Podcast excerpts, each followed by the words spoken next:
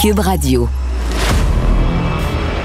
Que Dieu bénisse l'Amérique. The only way we're going to lose this election is if the election is rigged. Remember that. This is the most unusual campaign, I think, in modern history. Que Dieu bénisse l'Amérique. Avec Vincent Dessureau. Cube, Cube Radio.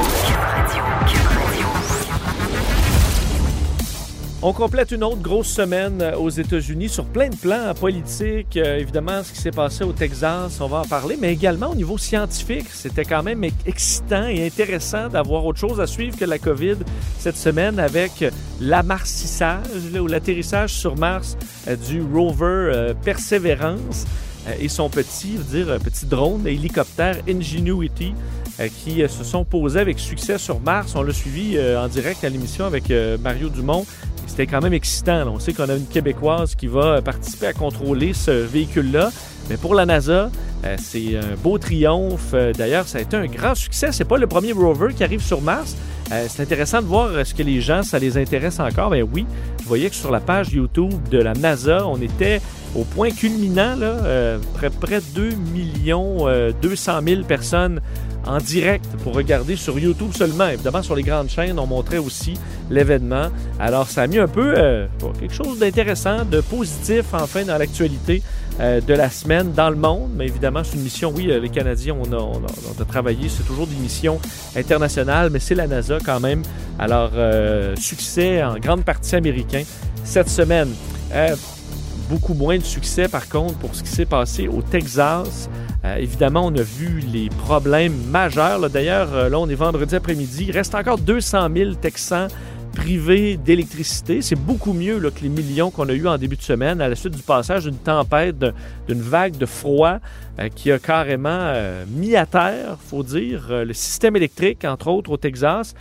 Et on était à plusieurs millions de personnes sans électricité. Ça s'est beaucoup amélioré. Par contre, ce qui pose encore un problème majeur, c'est l'eau. Parce que ça, ce chiffre-là, il n'a pas baissé depuis 2-3 jours. on était à 11, 12, on est rendu à 13 millions et demi de Texans qui doivent, entre autres, faire bouillir leur eau ou qui ont, dans certains cas, carrément pas d'eau parce que les tuyaux se sont mis à péter un peu partout en gelant et ça a posé énormément de problèmes. D'ailleurs, je voyais, j'entendais des témoignages au Texas où, évidemment, on faisait brûler tout ce qu'on pouvait pour essayer de chauffer la, chauffer la maison, des bouts de clôture, des jouets pour enfants. Et euh, ben, pendant ce temps-là, euh, on, les tuyaux qui ont gelé ben, laissaient cacher les fuites parce que les tuyaux étaient gelés. Et là, une fois que ça commence à dégeler, que les températures euh, plus chaudes reviennent, ben là, ça se met à couler partout, de sorte qu'il y a des problèmes majeurs. Et d'ailleurs, la dernière fois que c'est arrivé, je me disais, ah, des vagues de froid au Texas, ça doit être assez rare. Une vague de froid de la sorte, là, la dernière fois qu'on a vu ça, c'était il y a 32 ans en 1989 et fait euh, ben, intéressant pour ma vie personnelle, j'étais là en 1989, en décembre. Euh, c'est un de mes premiers souvenirs de vie. J'avais 5 ans. On s'était rendu au Texas pour rendre visite à mon oncle qui étudiait à Texas AM, euh, donc université bien connue au Texas. Et je me rappelle, quand même à 5 ans, les souvenirs sont un peu flous, mais j'ai un souvenir très vif de visiter avec mes parents SeaWorld. Euh, et de voir les employés euh, qui essayaient d'aider les flamants roses qui avaient leurs petites pattes gelées dans l'eau. Parce qu'évidemment, il y avait une couche de glace. Alors, leurs pattes étaient dans l'eau, puis à un au bout de la cheville, ben, il y avait de la glace. Et là, ils étaient coincés là. Et je me souviens qu'ils se faisaient, bon, on venait en aide à ces oiseaux-là. Dans d'autres cas, je ne sais pas quel type d'oiseaux, on courait après pour essayer de les attraper, pour les envoyer à l'intérieur. Je me souviens qu'il y avait toujours un spectacle, évidemment, les, euh, les orques, qui, euh, bon, c'est un spectacle beaucoup plus controversé de nos jours. Ça ne l'était pas il y a 32 ans, euh, mais je me souviens, entre autres, des spectacles de ski nautique où je me disais, ma foi, il fait donc bien fret et on y va quand même. C'était le spectacle Show Must Go On à cette époque-là. Mais j'ai vécu cette vague de froid en 80 et euh, de dire que ça ne s'était pas revu depuis ce temps-là pour arriver finalement cette semaine euh, au Texas, ben, ça montre quand même à quel point c'est rare. Euh, le problème, c'est que les réseaux électriques n'étaient pas faits pour supporter de telles tensions comme ça parce que les gens se sont mis à chauffer il y a eu plusieurs problèmes autant au niveau du nucléaire, des stations, des pompes pour, bon, carrément à essence, les usines au charbon, les éoliennes, énormément de problèmes et tout ça a mené à un des scandales politiques du, début d'année. mais un des plus peut-être ridicules et évitables, Ted Cruz, le sénateur du Texas, qui, alors que son État est dans une crise sans précédent, se fait repérer à l'aéroport parce qu'il partait avec ses enfants à Cancun. Euh, et en plus, pour le sénateur, ben là, euh, vis-à-vis la controverse, a sorti l'excuse la plus bidon des, euh, fait depuis un bon moment, comme quoi, bon, ses enfants avaient décidé hein, de, on dit, ses, ses, ses, filles lui avaient demandé d'aller faire un voyage avec des amis et voulant être un bon père, il a tout simplement décidé de les accompagner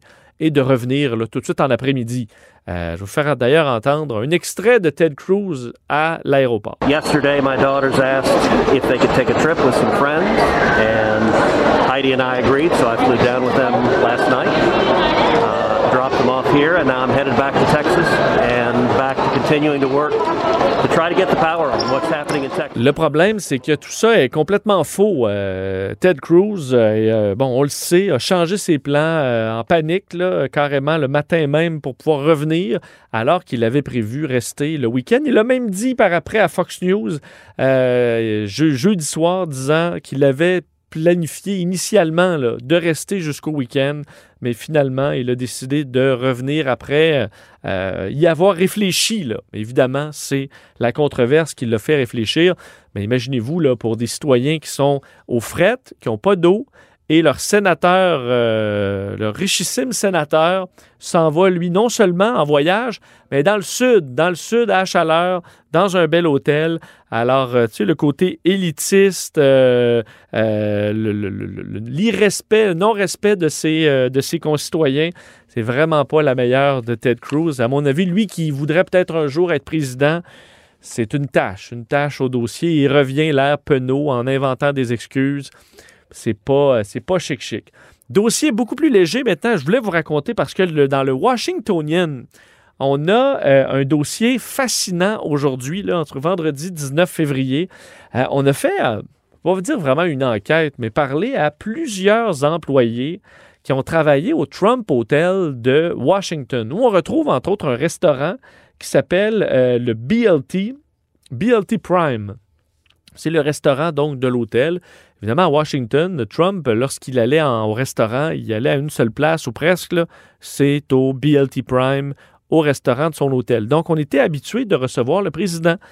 Et euh, en discutant avec plusieurs employés qui ont été là pendant la présidence de Trump, on sort un dossier assez savoureux sur toutes les demandes pas possibles de Donald Trump, carrément demande de rockstar. Puis on comprend qu'avant avant d'être président, Trump était un milliardaire euh, excentrique qui, on peut s'imaginer très bien qu'il y avait ce genre de demande-là avant. Mais je veux vous lire quelques détails, des petits secrets. Les, serveurs, là, les serveuses ont toujours des bonnes histoires sur les vedettes euh, qui se comportent de différentes façons, euh, donc plus ou moins bien. Et ça en dit des fois long sur la personne dans la réalité. Dans ce cas-là, qu'il y a une table au centre, une espèce de zone au centre, une grande table qui est réservée en permanence pour le président, même si tu donnes du, de, beaucoup de types ou peu importe, tu ne peux pas avoir cette table-là. On la gardait pendant la présidence de Trump, toujours prête pour que Trump puisse euh, arriver et s'y asseoir. Et lorsque Trump débarquait, que ce soit seul ou avec des, euh, invités, il y avait une procédure, mais pas une petite procédure. On dit un script sur plusieurs pages qui ont été obtenues donc par le Washingtonian qui raconte ça aujourd'hui. Je vous lis euh, quelques extraits. On dit donc que euh, lorsque dès que Trump s'assoit, le serveur devait présenter discrètement une petite bouteille de Purel. Et ça, c'était même avant la COVID. On sait que Trump est un germaphobe euh, et on lui remettait donc discrètement un petit Purel. Ensuite, on avait un dialogue prédéterminé. On disait good, et là, en parenthèse, time of the day. Alors, par exemple, good afternoon, Mr. President. Would you like your Diet Coke with or without ice? Est-ce que vous voudriez, Monsieur le Président, votre Coke diète avec ou sans glace? Parce qu'autant Trump change pas grand-chose, ça, il varie. Des fois, euh, c'est toujours un Coke diète, mais des fois avec de la glace, des fois pas de glace. Alors, on lui livrait sur un beau euh, plateau bien poli euh, une bouteille euh, de Coke Diète et on avait deux verres prévus d'avance, un pas de glace, un avec glace. Et ensuite, on devait ouvrir, évidemment, le, la bouteille de Coke Diète. Et ça, on avait un document euh, qui contient sept étapes. D'ailleurs, on avait quatre photos pour expliquer au serveur comment bien ouvrir la, la bouteille de Coke.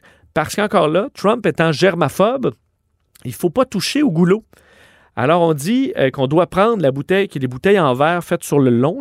On devait prendre l'ouvre-bouteille par la- le dernier tiers de l'ouvre-bouteille. Alors, il faut comprendre qu'il faut être loin du bout de la bouteille et prendre la bouteille dans le dernier tiers aussi de la bouteille. Alors, il faut avoir la main basse sur la bouteille, la main basse sur l'ouvre- l'ouvre-bouteille et ensuite, on ouvre ça euh, de la façon qui est décrite. Trump mangeait toujours la même chose. Ça, je trouve ça toujours bizarre, les gens qui mangent toujours la même chose. Euh, cocktail de crevettes, ensuite un steak bien cuit. Alors, crevettes cocktail, steak bien cuit avec des frites, des fois un dessert. On devait lui présenter le pain euh, à l'intérieur de euh, deux minutes. D'ailleurs, c'était toujours double pain pour euh, Monsieur le Président. Les crustacés, alors les crevettes devaient arriver tout de suite. Et on avait euh, un dossier d'instruction également sur comment ouvrir des petites bouteilles de ketchup. C'est les petites bouteilles Hans, là, bien cute, qu'on donne dans les hôtels un peu plus chics. Alors, on devait lui présenter ça et lui faire entendre le. Je ne vous fais pas le bon son, mais le son, le pop, quand la bouteille de ketchup ouvre. Il faut qu'il l'entende pour montrer que c'est pas une vieille euh, bouteille. Et on dit que Trump n'a jamais, au fil des années, renvoyé de plat en cuisine. C'est sûr qu'un steak bien cuit, euh, c'est déjà raté. Alors, c'est un peu dur à rater. Euh, mais lorsqu'il était déçu d'un point, on le savait et que ses, commentaires faisaient le chemin à travers la hiérarchie sans problème et qu'il a déjà s'est déjà fâché parce que son invité avait un plus gros steak que lui.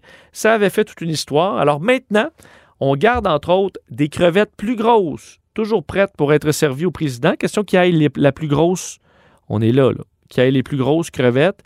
Et pour régler ce qu'on appelait le steak gate à l'intérieur, le fait que, puis on dit, là, le chef a dit peut-être que c'était une demi-once de plus le steak de l'autre. C'est des steaks identiques. Mais Trump trouvait son steak trop petit par rapport à celui de l'autre. Alors, on a changé. Avant, on lui donnait un ribeye avec os hein, ou un filet mignon. Alors, ça variait comme ça pour Donald Trump. Et après le steak gate, on a passé au gros tomahawk de 40 onces. Alors, Trump ne, s'est plus jamais plaint, semble-t-il, qu'il avait le plus petit steak parce qu'on lui donnait un tomahawk. Puis les autres, il y avait des steaks de taille normale. Alors, pour l'ego de Trump, ça passait bien. Et on devait lui toujours lui offrir un espèce de paquet de snacks. Alors, euh, de la scrap, pardonnez-moi l'expression, mais des, euh, des chips, euh, oignons et crème sûre. Également une Snickers, des Tic Tac, des Gummy Bears, bon choix quand même, des chips Ahoy, euh, les biscuits qui sont un peu plus tendres, ça aussi c'est un bon choix, des Oreos, des Nutter Butters, ça je sais pas c'est quoi, et des Tootsie Roll. Ça, c'est dégueulasse, mais bon, chacun ses goûts. Alors, on devait lui présenter comme ça une espèce de, de, petit, euh, de petit, bon, une boîte remplie de ces petites surprises et euh, que pour le- le- le- le- les employés, en terminant, parce qu'il y a toujours des VIP qui arrivent, entre autres Giuliani, on dit qu'il habitait pratiquement là, il travaillait presque toute la journée euh, dans le restaurant, alors on lui trouvait une petite place, euh, mais que c'était difficile de reconnaître les VIP, étant donné que pour Trump, ses alliés et ses ennemis, ça varie à peu près au quotidien. Alors, réussir à suivre la liste, c'était pas facile. Bref, euh, beaucoup, beaucoup, beaucoup de demandes pour Donald Trump, digne des stars les plus compliquées. Alors, c'est comme ça que ça se passe au Trump Hotel. Si vous voulez lire le dossier au complet, euh, vous allez le trouver sur washingtonian.com. Dans l'émission, plusieurs choses. Manquez pas. Euh, on va revenir entre autres sur certaines politiques de Joe Biden qui parlent euh, d'immigration. Et C'est pas un sujet simple aux États-Unis. Également, Dr Julien Cavana, neurologue au Harvard Medical School à Boston, au Massachusetts. Quelle est la situation de la COVID en ce moment aux États-Unis? Est-ce que, parce que oui, les chiffres s'améliorent, mais est-ce que euh, ça peut reprendre vite? Et où en est-on au niveau des vaccins? Où est-ce qu'on en est au niveau des variants? Manquez pas ça, on le coince entre deux patients, là. J'ai bien hâte de lui parler. Et dans le segment L'Amérique 101, on découvre euh, la terrible histoire d'un incendie à New York en 1911 qui a profondément bouleversé les New-Yorkais et même amené des changements importants euh, et positifs dans la qualité de vie des ouvriers. Manquez pas ça, bonne émission.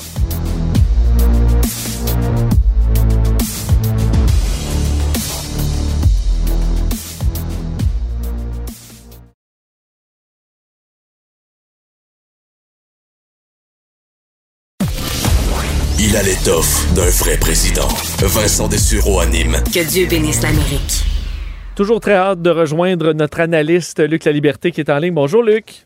Euh, écoute, je pense qu'aujourd'hui marque quand même un, je dirais un milestone là, en anglais, un événement quand même important. On va parler d'une politique américaine avant de parler de Donald Trump euh, et de grands enlignements pour l'Amérique. Je trouve ça quand même intéressant et rafraîchissant parce que, euh, bon, plusieurs choses quand même cette semaine pour Joe Biden. Et je veux commencer en te questionnant sur, euh, hier on a dévoilé bon, des détails de cette réforme de l'immigration qui est souhaitée par les, les démocrates sous, sous Joe Biden.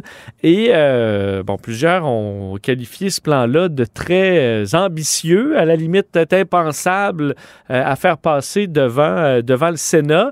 tu penses à quoi de tout ça? Parce que gérer la COVID pour Joe Biden, c'est une tâche qui, qui est très difficile. Faire une réforme sur l'immigration pour un président, ça semble être carrément une mission impossible, par contre. Ah, écoute, assurément. Quand on disait euh, c'est particulièrement ambitieux, je pense que le thème est bien choisi. Je sais pas si on doit aller jusqu'à dire impossible, mais très, très, très ambitieux dans le contexte, euh, dans le contexte actuel, puis à l'intérieur d'un premier mandat. Joe Biden, là, euh, on, on, dit qu'il mène une vie, c'est presque monastique, son rythme, là, depuis qu'il est entré à la Maison-Blanche. Hein. Euh, on a découpé ses journées, il y a très, très peu de temps libre et il se couche de. Euh, il faut qu'il se lève de bonne heure aussi pour être en mesure de, de passer tout Parce que, bien entendu, euh, on peut avoir des idées et il faut en avoir sur l'immigration. Va-t-on avoir les appuis à la Chambre? On pense que oui. Euh, au Sénat, on le sait, on est à 50-50, ce qui fait qu'on ne peut pas avoir des sénateurs démocrates euh, qui hésitent trop longtemps ou même qui ont des hésitations Donc, effectivement, le, projet est ambitieux. En même temps, on ne pouvait pas, il faut trouver une façon pour Joe Biden, bien entendu, ça c'est clair, puis il le fait de se démarquer de l'administration précédente, euh, mais en même temps, il faut trouver des, solutions. Et quand, on a regardé des solutions qui, sont porteuses, euh, il envisage de faire, du moins c'est ce qu'il a annoncé, ce qu'Obama entendait faire aussi, c'est-à-dire régulariser la situation des fameux Dreamers, du fameux pro programme DACA, c'est-à-dire que ces gens-là restent aux États-Unis, mais on, on a carrément une une main tendue pour ajouter des millions de nouveaux citoyens américains pour régulariser cette situation-là. Donc, c'est excessivement complexe et il doit s'assurer que tout le monde chez les démocrates est prêt à jouer en équipe. Et la réalité électorale des démocrates du Sénat, ben, elle est parfois variable. On le sait, on en a déjà parlé. Selon les États, les régions d'où on provient, euh, ben, parfois, euh, il faut penser à nos électeurs en premier avant la ligne de parti, et ça, ça complique la vie du président américain. Oui, parce que là, on est sur un des sujets les plus sensibles quand même aux, euh, aux États-Unis, et euh, Biden doit, quand même, même à l'intérieur, pour avoir tous les sénateurs démocrates, c'est pas joué. Il doit aller chercher quoi, neuf républicains pour pouvoir faire passer tout ça ou euh, donc c'est pas euh, c'est vraiment difficile.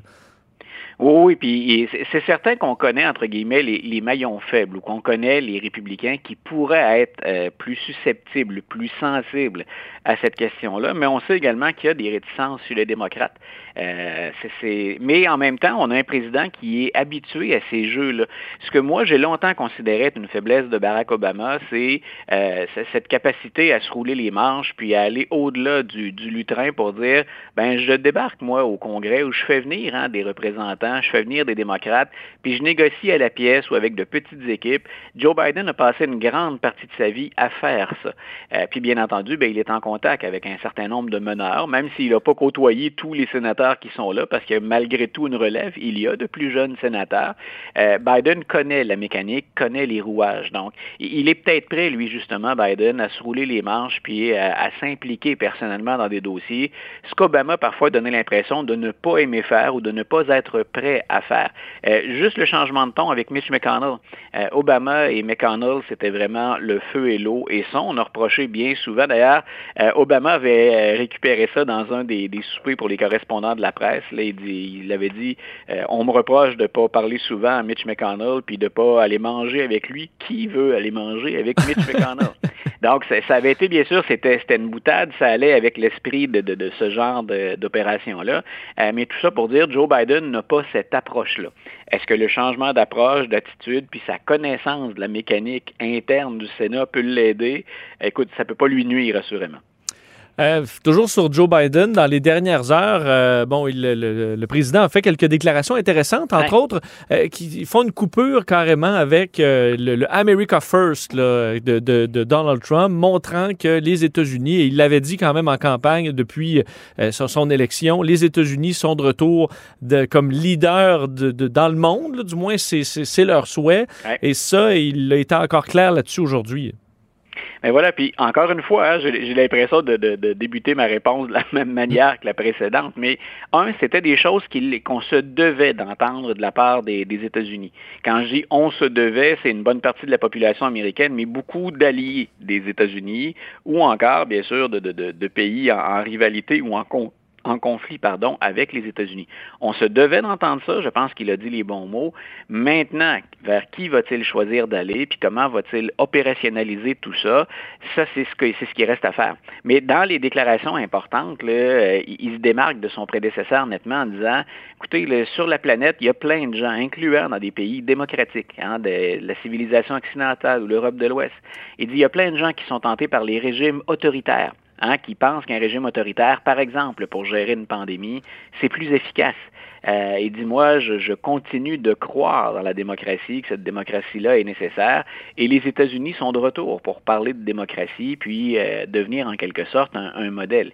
Euh, quand on a parlé des relations entre le Canada et les États-Unis, hein, on a surtout parlé depuis l'élection de Biden euh, de la problématique économique. Puis c'est vrai que Biden, comme démocrate, est plus protectionniste que pouvait l'être même Donald Trump. Euh, Au-delà de ça, ce qu'on prenait la peine de dire ou d'introduire comme nuance quand il a été élu, c'est de dire si c'est vrai qu'au plan économique, ça va être encore difficile pour le Canada avec les États-Unis. On verra pour quelle période, là, pendant combien de temps. Mais euh, on a besoin de l'allié américain dans beaucoup de dossiers sur la scène internationale. Donc, les alliés des Américains, incluant le Canada, doivent se réjouir d'entendre Joe Biden euh, relancer les États-Unis, hein, les remettre sur la carte, mais sur la carte des pays démocratiques. J'ai toujours dit aussi, j'ai hâte de voir, parce que euh, en semant la confusion auprès des alliés, euh, Donald Trump a ouvert une porte aussi à son successeur. C'est-à-dire que maintenant qu'on a remis en question un certain nombre d'alliances ou qu'on doute, moi j'ai hâte de voir qui Joe Biden va privilégier. Grosso modo, si on est prêt à reconstruire des ponts, est-ce qu'on va les reconstruire avec tout le monde? Ou si on ne va pas profiter finalement de ce que nous, si on est démocrate, ce qu'on considère être les dégâts finalement de l'administration Trump, est-ce qu'on répare tout? Ou si on répare à la pièce puis qu'on en profite pour jeter les, les, bases de nouvelles collaborations. Donc moi, c'est plutôt mmh. ça que je vais regarder. Mais sur la scène internationale, clairement, c'est le retour des États-Unis dans un rôle de leadership et de concert avec les alliés. Donc quand tu disais hein, America First, c'est grosso modo ce que Donald Trump avait dit à l'ONU, c'était clair, hein, c'est chacun pour soi. Si chacun se mêle de ses affaires, puis si chacun y va en fonction de ses priorités, on trouvera bien le moyen de fonctionner après. Ce sont les, les, les paroles presque mot pour mot qu'il avait utilisées. Joe Biden revient à une approche beaucoup plus conventionnelle, beaucoup plus près de ce qui prévalait depuis la fin de la Deuxième Guerre mondiale. Parlons euh, justement un peu des républicains euh, de leur côté, de Donald Trump. Donald Trump, cette semaine, qui a, pris euh, un réservoir d'essence, qui a aspergé et qui, qui, qui, a remis le feu encore une fois sur le dossier de Mitch McConnell, évidemment leader républicain au Sénat. On sait, je répéterai pas tous les propos, mais il l'a traité de, de, politicien renfrogné, Mossad, qui sourit jamais.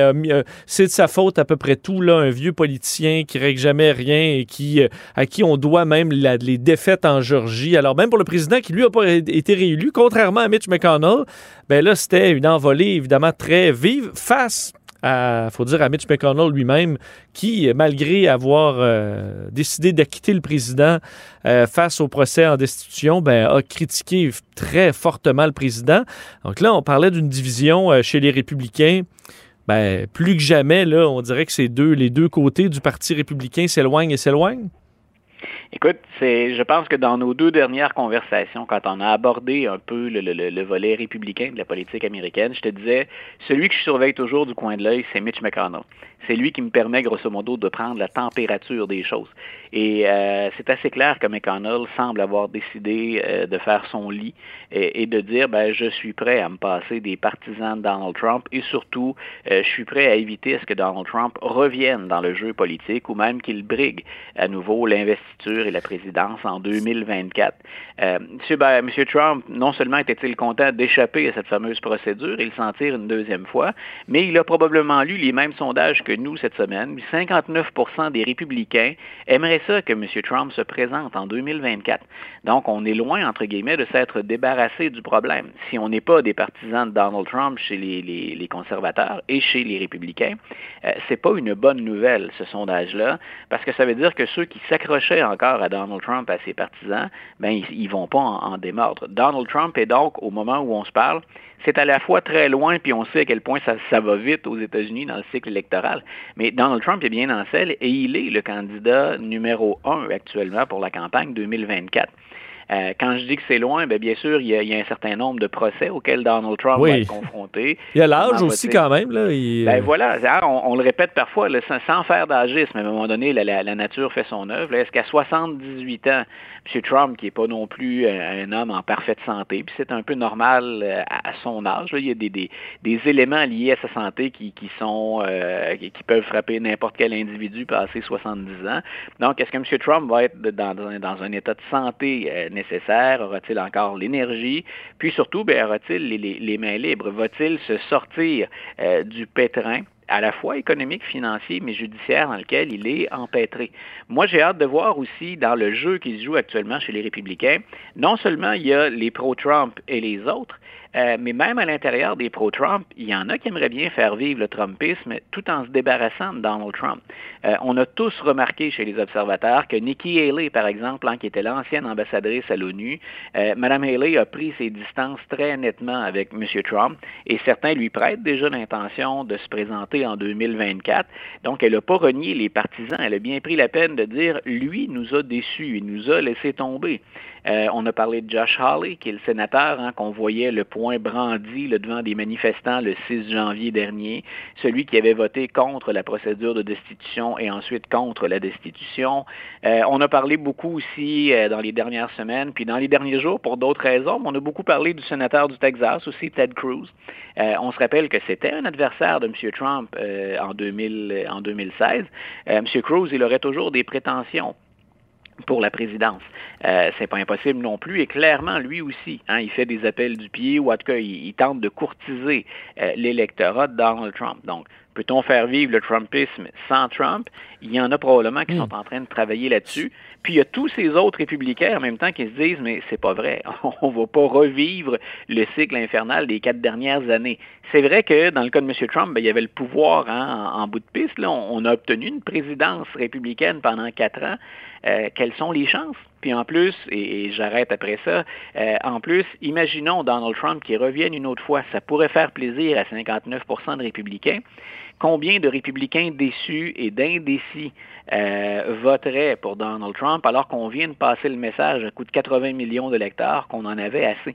Donc, il y a beaucoup de choses hein, sur, la table. Mais assurément, même si aujourd'hui, tu l'as souligné, on peut, on peut enfin commencer à parler de, politique américaine sans commencer par Donald Trump, euh, on risque d'y revenir pour un certain temps malgré tout encore. Oui, il faut se rappeler que Donald Trump a perdu en grande partie, je pense, par une écœurite de certains sites, du moins ben américains. Et ça, c'était avant Stop the Steal, c'était avant le siège du Capitole. Euh, vraiment, euh, j'ai de la misère à croire que les républicains, ou qu'une partie des républicains voient Donald Trump comme étant leur homme pour, euh, pour, pour dans quatre ans. Et je pense que des, des hommes comme Mitch McConnell, euh, qui là se font, euh, écoute, c'est des insultes, c'est carrément des insultes que Donald Trump oh. fait. Tu parlais de, Barack Obama qui avait blagué sur Mitch McConnell. C'était moins méchant ce que le, président euh, démocrate disait de son adversaire que Trump dit à propos de Mitch McConnell et devait se dire, ben j'avais l'occasion. Et on pourrait dire à Mitch McConnell, aux républicains, vous l'avez sauvé, là, ben vous êtes prêt avec, puis amusez-vous, là, mais je suis pas sûr que Mitch McConnell trouve la situation très plaisante. Il, a dû passer par-dessus son orgueil, sauver ce, ce, ce gars-là qui ne respecte visiblement plus. Tout ça pour recevoir une vague d'insultes. Et, euh, et, M. McConnell, assurément, si on parle de sondage, il a bien noté le 59% d'appui des républicains, mais il a remarqué qu'on était à près de 60% d'Américains qui étaient en faveur de la destitution mhm. de Donald Trump. Hein, on l'a dit, c'est une procédure politique, ça s'est joué au Sénat, puis les républicains ont fait un choix. Euh, visiblement, ce choix-là, c'est pas celui de la majorité aux États-Unis. Puis on a bien vu que cette majorité-là, là, quand on la répartit en termes de grands électeurs selon les États américains, ben elle effectue des percées, cette majorité-là, dans des États comme la Georgie, dans des États comme le Texas, dans des États comme l'Arizona, euh, qui étaient jusqu'à il n'y a pas longtemps des bastions républicains quasi imprenables. Donc moi, j'ai hâte d'observer ça. En au-delà, oublions les noms, euh, puis ne parlons que de la situation et des enjeux. Euh, c'est déterminant ce qui se passe du côté républicain. Et tant que les républicains se chicanent, bien, bien entendu, on sait très bien qu'on fait le jeu des démocrates pendant ce temps-là. Et là, je comprends qu'en fin de semaine, dans une espèce de mission là, euh, de, casque bleu, on envoie Lindsey Graham euh, à Mar-a-Lago qui va passer la fin de semaine à jouer au golf avec Donald Trump en espérant, selon ce qu'on peut comprendre, euh, réparer un peu les ponts ou essayer d'inviter Trump à être un peu plus constructif dans le Parti républicain. Lindsey Graham, faut dire, bon, moi personnellement, je vois un peu cet homme-là comme étant le pire de ce que la politique peut faire. Est-ce que c'est le genre d'homme qui peut réussir à aller chercher un peu de paix à l'intérieur du Parti républicain ou calmer les ardeurs de Donald Trump? Je ne sais pas à quel point euh, Lindsey Graham, dans les affrontements qu'il y a à l'intérieur du parti, à quel point il n'a pas brûlé des ponts euh, dernièrement.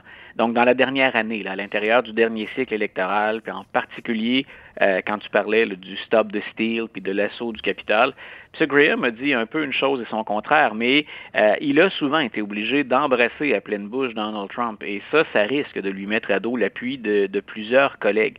Euh, Monsieur Graham, j'ai hâte de voir, moi, jusqu'où il va pouvoir mener cette opération-là. Euh, aller chercher Donald Trump et le ramener, c'est clair qu'on fait ça parce que stratégiquement, si on devait scinder le parti ou que tout le monde ne se serre pas les coudes au sein du Parti républicain, on se condamne à l'opposition pour la présidence, à tout le moins. C'est-à-dire qu'on peut toujours espérer des gains à la Chambre. D'ailleurs, on pense que les républicains peuvent gagner la Chambre en 2022. Donc, quand on regarde à l'échelle du pays, les républicains n'ont pas tout perdu, loin de là. Mais si on pense à, une élection présidentielle, euh, continuer à maintenir ce parti-là divisé, ce parti-là gagne quand tout le monde hein, accepte de, de jouer le jeu. Puis habituellement, ils sont très bons pour serrer les rangs. Mais c'est ça qu'on sent actuellement cette espèce d'incertitude qui fait qu'on se demande encore si on va ramer dans la même direction. Mais on est sûr que si on se divise, on se condamne à perdre. Euh, puis on l'a vu, hein, malgré des, appels de, ceux qu'on appelle les, vrais conservateurs traditionnels qui, eux, disent on aurait intérêt hein, à, fonder un nouveau parti, euh, que Donald Trump parte tout seul avec ses billes pour fonder un nouveau parti ou qu'une faction du Parti républicain parte pour partir sur de nouvelles bases, on se condamne pendant un certain temps à l'opposition, puis on ne peut pas envisager de victoire à la présidentielle avec ça. Donc on est un peu forcé de travailler ensemble. Est-on encore capable de le faire? En tout cas, Lindsey Graham a un, très, très gros mandat et je ne suis pas certain que tout le monde lui reconnaisse la, légitimité pour euh, effectuer la démarche. Effectivement. J'aurais des doutes à dire Ah oui, je vais, je vais dire ça à Trump et j'aimerais bien être dans un petit papillon qui voit ce que Lindsey Graham dit à, dit à Trump rendu sur le terrain. Euh, Trump, Trump, est hautement imprévisible en plus. Donc, euh, entre ce qu'il va convenir avec Lindsey Graham et ce qu'il va faire le lendemain, on sait très bien qu'à l'époque de Twitter, une heure ou deux suffisait à renverser une décision. Tout à fait. Euh, Luc, euh, toujours un plaisir. Merci beaucoup. Bonne fin de semaine. Bonne fin de semaine à toi aussi. Salut.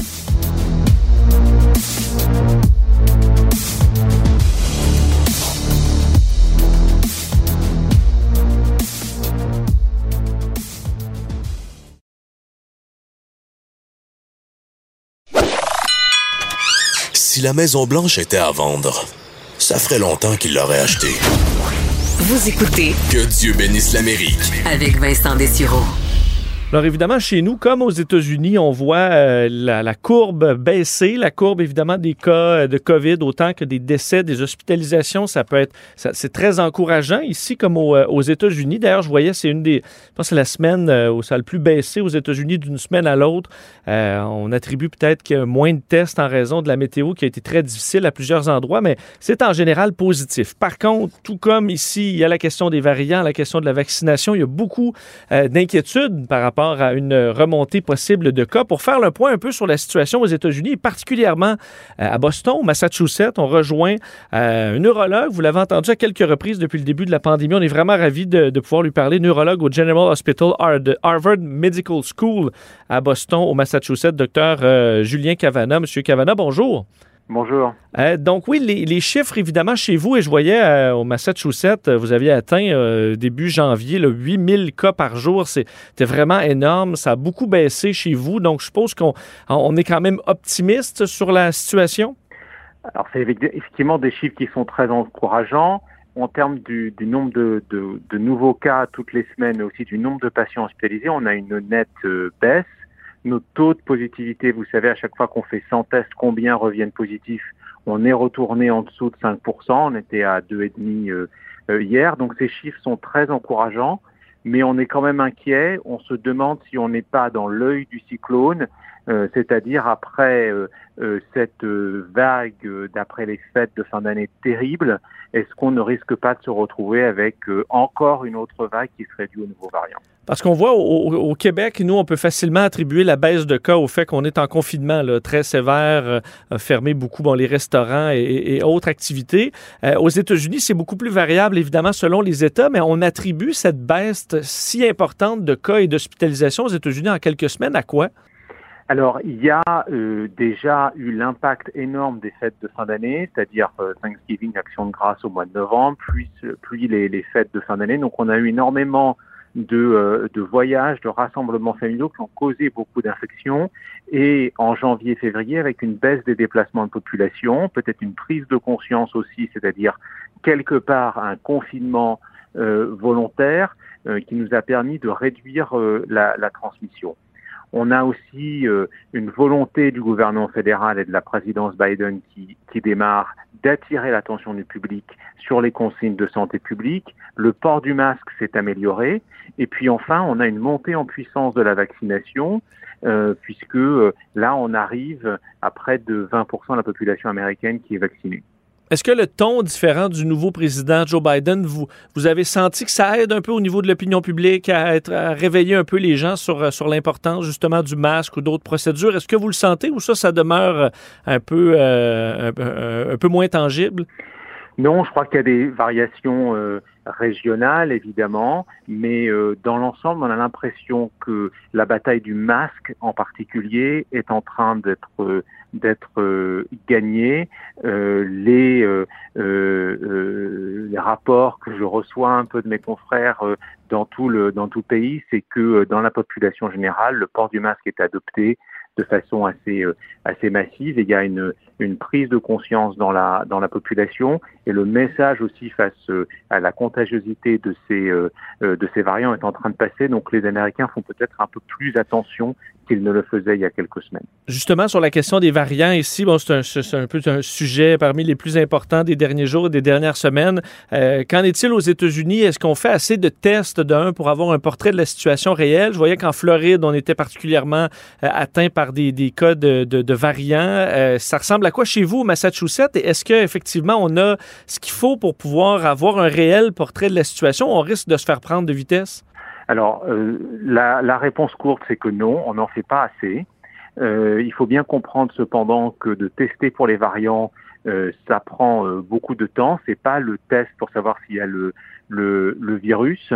Euh, pour euh, euh, en quelque sorte faire une analogie, lorsque vous faites un test ordinaire que vous et moi faisons régulièrement, c'est un peu comme si vous cherchiez dans la bibliothèque s'il y avait une copie d'un livre particulier. Lorsque on cherche pour les variants, c'est on cherche quelle édition et de quel éditeur et de quelle année euh, particulièrement on, cherche. Donc vous voyez, c'est beaucoup plus euh, raffiné comme test, ça prend beaucoup plus de temps. Donc on est obligé de faire simplement des échantillonnages et de voir dans une population d'extrapoler quelle est euh, la proportion des, des, des, variants. Donc plus on teste, plus on a une, une vision précise de, de ce qui se passe avec, avec ces variants. Nous, on sait que là, dans le Massachusetts, on a notre premier cas documenté d'un variant d'Afrique du Sud, mais ça veut dire que sans doute, il y a plusieurs cas dans la population, ce qui pose plein de questions sur l'infection, euh, euh, la transmission de ce, ce virus et la protection que le vaccin peut offrir. Euh, vous êtes quand même avancé aux États-Unis avec les vaccins. Vous avez eu accès à des doses beaucoup, beaucoup plus qu'ici au, Canada. Il y a eu peut-être quelques difficultés au niveau de l'administration de, ces vaccins-là, d'avoir la capacité de, les administrer. Euh, vous en êtes où? Est-ce que euh, vous pensez que là-dessus, les États-Unis sont en train tranquillement de gagner le combat pour avoir une vaccination accessible et assez rapide? Je ne crierai pas victoire si vite. C'est une, une, course contre la montre entre les variants et le, et le vaccin. Euh, dans la population des soignants, on a déjà l'impact parce que c'est une population assez homogène qui a été vaccinée presque dans son intégralité.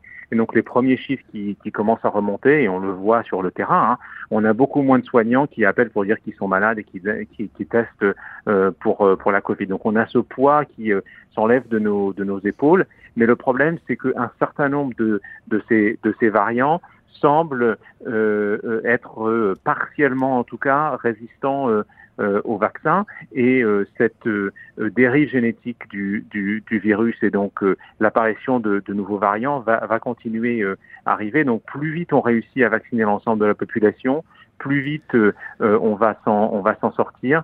Mais ces nouveaux variants veulent sans doute dire que dans les mois qui viennent, il faudra une injection de rappel euh, de, euh, de vaccins pour couvrir contre ces, euh, ces nouveaux variants. Ce que j'espère à ce stade, c'est pas tellement qu'on s'en sorte avec euh, une simple vague de, vaccination, mais qu'on s'en sorte avec deux vagues.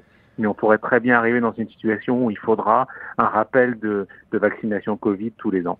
Et euh, dernière question, la partie euh, du, refus ou des gens qui ne souhaitent pas être vaccinés. Je voyais hier euh, le Pentagone qui disait qu'une grande partie des, soldats américains, je pense que c'était même 30 n'étaient pas intéressés à avoir le vaccin. Une, quand même une forte population qui, refusera le vaccin. Donc même si on a les doses, il faut, pouvoir convaincre ces gens-là de, la recevoir. Est-ce que ça, vous avez beaucoup d'éducation à faire chez vos, patients ou vous sentez que tranquillement on, accepte que oui, ce sera bien, même si on est jeunes, même si on n'est pas dans la population la plus à risque, que c'est important de se faire vacciner?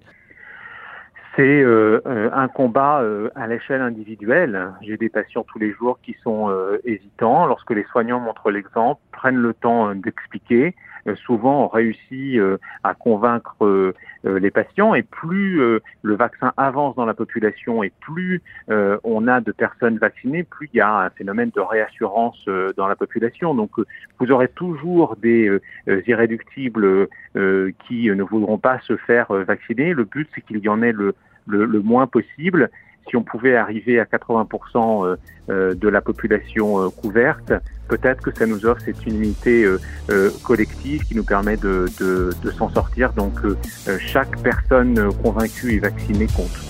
Docteur Cavana, un immense merci. Je sais que vous retournez à l'instant s'occuper de vos, vos patients. continuez votre bon travail. Merci d'avoir été avec nous aujourd'hui.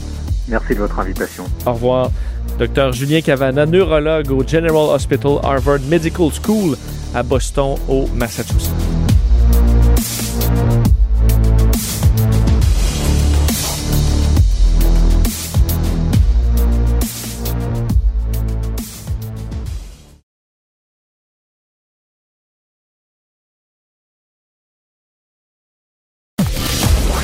Vous écoutez Que Dieu bénisse l'Amérique avec Vincent Dessureau.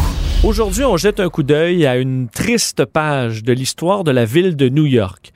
Si je vous parle d'individus devant sauter en bas d'un édifice pour tenter euh, de sauver leur vie, on pense évidemment au 11 septembre. Mais c'était déjà survenu dans l'histoire de la ville de New York le 25 mars 1911 lors d'un incendie qui va bouleverser et même changer l'Amérique à jamais le Triangle Shirtwaist Factory Fire.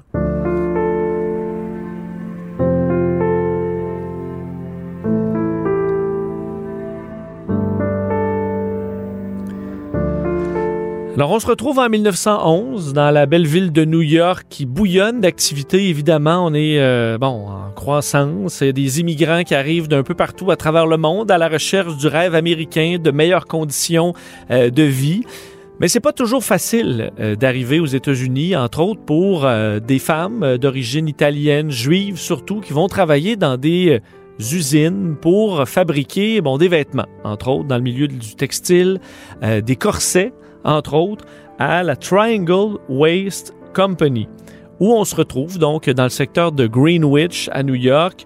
Euh, on occupe le Ash Building, donc un édifice assez haut où euh, la compagnie occupe le huitième, le neuvième et le dixième étage. Et voilà que, bon, on est dans un, évidemment dans des étages surchargés, on peut dire, de travailleurs, surtout des travailleuses, qui euh, travaillent, il faut dire, pour des pinottes. Pardonnez-moi l'expression, mais à peu près 500 euh, ouvriers, ouvrières, euh, qui sont souvent, je disais des femmes, mais des femmes dans certains cas très jeunes, on pourrait même dire des filles, euh, qui travaillent 9 heures par jour en semaine et le samedi, 7 heures euh, dans la journée pour environ 7 à 12 dollars par semaine, ce qui équivaut en date d'aujourd'hui, ce serait à peu près entre 3 et 6 dollars de l'heure. Donc des conditions euh, difficiles. Évidemment, conditions difficiles, pas seulement au niveau du salaire, mais au niveau des conditions, où on est dans un secteur surchargé, où les patrons euh, sont très peu permissifs et où des euh, pressions pour faire entrer le syndicat a mené avec beaucoup de tensions, des tensions entre les employés et les patrons, entre autres. Et euh, vous allez voir que ça va s'avérer dramatique. Les patrons qui se méfiaient des, des, ouvrières barraient entre autres les portes dans le but d'éviter les vols, semble-t-il. Et voilà que, en cette date fatidique, le 25 mars 1911, donc il y a presque jour pour jour 110 ans, à 4h40, un samedi, euh, ce qui semble être un mégot de cigarette, quoique c'est pas nécessairement clair encore, mais le feu pogne, le feu prend dans une espèce de chaudière dans laquelle on retrouve toutes sortes de résidus. évidemment, dans le milieu du textile, on peut s'imaginer que le feu peut prendre assez vite. Alors, le feu prend. Euh, malheureusement, lorsqu'il y a une réaction, euh, ben, on avait installé, il n'y a pas de système de gicleur, pas de système de protection important. On a des seaux d'eau, normalement, qui sont prêts, mais dans plusieurs cas, les seaux d'eau sont vides ou à moitié pleins seulement. Euh, pas d'alarme se fait sentir non plus. Ce sont des passants à l'extérieur qui, voyant la fumée à 4h45, 5 minutes plus tard, vont euh, contacter les pompiers euh, et vont commencer l'intervention. Le problème, évidemment, c'est très difficile de communiquer, semble-t-il, d'un étage à l'autre alors que la fumée commence à s'étendre. Impossible de contacter le neuvième étage, l'étage au-dessus, où les ouvrières et les ouvriers vont apprendre qu'il y a le feu au moment où le feu arrive. La panique, évidemment, prend. Euh, on essaie de se lancer dans les escaliers de secours qui se retrouvent euh, ben, bondés et qui, malheureusement, dans le cas d'un de ces escaliers, mal entretenu, mal vissé, s'effondre avec au moins une, vingtaine de victimes qui vont tomber de 30 mètres vers euh, leur mort. Plusieurs vont s'engouffrer dans des ascenseurs alors que les ascenseurs fonctionnent encore. D'ailleurs, euh, un des héros de la journée est un responsable d'ascenseur. Euh, Joseph Zito et Gaspard Mortillaro qui vont sauver plusieurs vies en faisant trois allers-retours malgré les flammes au neuvième étage. Euh, on essaie d'évacuer à travers les portes, mais les portes sont barrées pour la plupart. Je vous le disais tantôt, en voulant éviter les vols. D'ailleurs, on dit les foremen, les, patrons en quelque sorte, sont partis, sont déjà, euh, ont déjà quitté les lieux avec les clés en prenant euh, l'escalier le plus près. Alors, ben, quelques minutes après le début de l'incendie, 18 minutes après le, bon, ces premières flammes, 146 morts sont dénombrés, dont 129 jeunes femmes immigrées juives ou italiennes plus de 50 ont sauté par les fenêtres pour échapper au feu. Euh, évidemment, dans la plupart des cas, euh, c'est pas tous les cas, euh, ce saut a été mortel. et je vous disais que cet incendie terrible allait bouleverser les États-Unis. C'est le cas parce qu'il y a eu donc un procès où les propriétaires de l'entreprise vont être déclarés non coupables. Enfin, on va tout simplement les condamner à verser 75 dollars aux parents de certaines victimes, même s'ils seront, eux, compensés par l'assurance pour l'incendie pour une somme de 60 000 dollars, malgré que la catastrophe est amplifiée par des portes barrées, sécurité incendie euh, largement insuffisante, des pompiers qui étaient incapables d'atteindre le sixième étage. Les échelles, ils sont pas assez hautes pour euh, la ville de New York, qui évidemment a pris en hauteur au fil des années, empilement de matériaux inflammables qui a alimenté l'incendie. Et euh, quand je vous dis que ça a changé l'Amérique, c'est que ça a soulevé une tollée. Euh, voyant les conditions de travail et le danger de ces ouvrières à New York, mais à travers les États-Unis, 400 euh, 000 personnes vont débarquer. 400 000, on est en 1911 dans les rues pour rendre hommage, alors qu'il y a une pluie battante, euh, en hommage les, euh, bon, des multiples victimes de cet incendie, qui sera d'ailleurs un des pires désastres industriels de l'histoire de New York, encore à ce jour, une des pires tragédies. Et le syndicat de l'habillement Donc, un syndicat dans le milieu, justement, va considérablement se renforcer. Donc, les terribles événements vont réveiller l'Amérique sur le sort de ses ouvriers et de ses ouvrières. On va mettre sur pied une commission d'investigation sur les conditions de sécurité dans l'industrie, sur le travail des enfants, le salaire minimum, les conditions d'hygiène. Alors, on a vraiment réveillé l'Amérique sur cette grande problématique. D'ailleurs, en quelques années, la ville de, et l'État de New York vont adopter 63 nouvelles lois sociales les plus avancées du pays, semble-t-il, pour protéger, entre autres, euh, et que ne se reproduise plus jamais ce genre de drame. Et on va se servir de ce modèle pour l'important New Deal aux États-Unis après la victoire des démocrates qui se sont, entre autres, appuyés sur les syndicats pour battre les républicains. Il y a une plaque, d'ailleurs, à cet endroit, remémorant cette histoire peut-être méconnue quand même euh, des États-Unis. Et on dit que les gens passent comme ça sans se rendre compte que l'édifice qui a changé aujourd'hui, mais a été euh, l'autre au cœur d'un des pires drames que traversé la ville de New York, qui a été quand même marqué par plusieurs, malheureusement.